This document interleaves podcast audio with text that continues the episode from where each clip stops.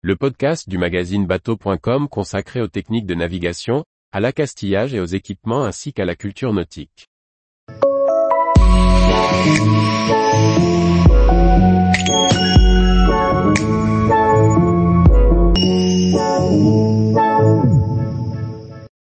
Thomas Lipton et la Coupe de l'América, le meilleur des perdants. Par Anne-Sophie Ponson. Dans le monde du nautisme, il existe nombre de destins hors du commun. Celui de Thomas Lipton est l'un de ceux-là.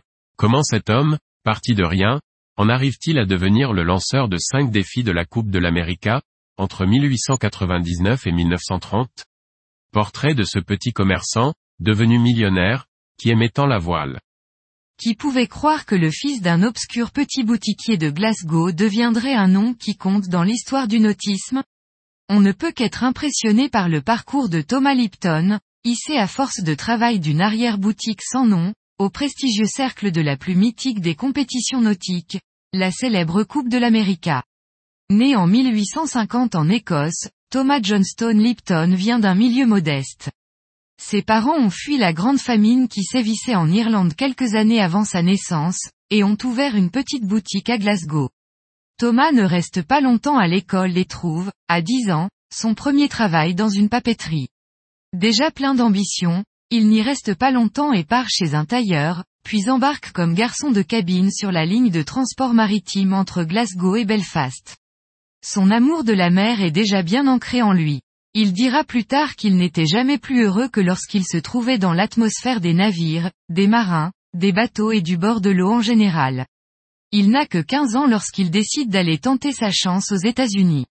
Là-bas, il travaille dans divers secteurs, avant d'obtenir un emploi d'assistant dans une grande épicerie de New York. Il y apprend les techniques de vente moderne et l'art de la publicité. Fort de cette expérience, il rentre à Glasgow en 1869 pour développer la boutique de ses parents. Il a 19 ans et plein d'idées. Appliquant les recettes américaines, il ne se passe que deux ans avant que Thomas Lipton n'ouvre son propre commerce, quelques rues plus loin. L'ouverture de nombreuses autres boutiques suivront dans les années suivantes.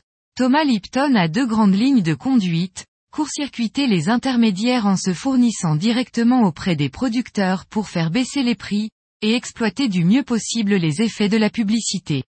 C'est exactement ce qu'il fait pour démocratiser le thé au Royaume-Uni, en achetant directement des plantations à Ceylan pour s'approvisionner à moindre frais, et proposer un thé, Lipton, plus abordable. À 40 ans, Thomas Lipton est un homme très riche. Au-delà du commerce, Thomas Lipton aime les bateaux.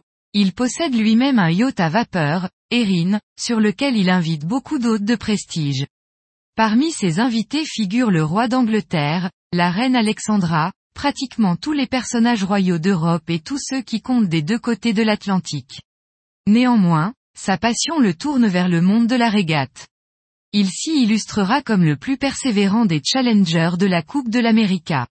Il financera, en effet, cinq voiliers qu'il nommera Shamrock, du nom autochtone du trèfle irlandais, symbole du pays de ses ancêtres. Le premier défi a lieu en 1899. Sir Thomas Lipton, devenu chevalier en 1898, devient le challenger pour le Royal Ulster Yacht Club. Il présente un voilier dessiné par l'architecte écossais William Fife, troisième du nom. Il s'agit d'un cotre de plus de 38 mètres de long et plus de 1200 mètres carrés de voilure. Cependant, bien que Shamrock batte Britannia, le yacht de la famille royale, en régate autour de l'île de White, il perd à New York les trois régates face au Defender américain Columbia. En 1901, Thomas Lipton présente Shamrock 2 pour un deuxième défi. Ce dernier a été dessiné par George Lennox Watson. D'une longueur de 41 mètres, il n'est guère plus chanceux que le premier Shamrock, et perd les trois manches de la Coupe de l'América contre Columbia. Deux ans plus tard, Thomas Lipton aligne un nouveau Challenger dessiné par William Fife, Shamrock 3, en face du Defender Reliance, barré par Charlie Barr. Sans plus de succès, Shamrock 3 est battu. Thomas Lipton ne s'avoue pas vaincu.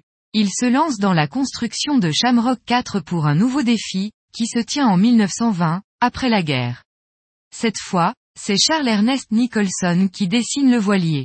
À l'issue d'un match serré 3 à 2, il s'incline malgré tout devant le Defender Resolute.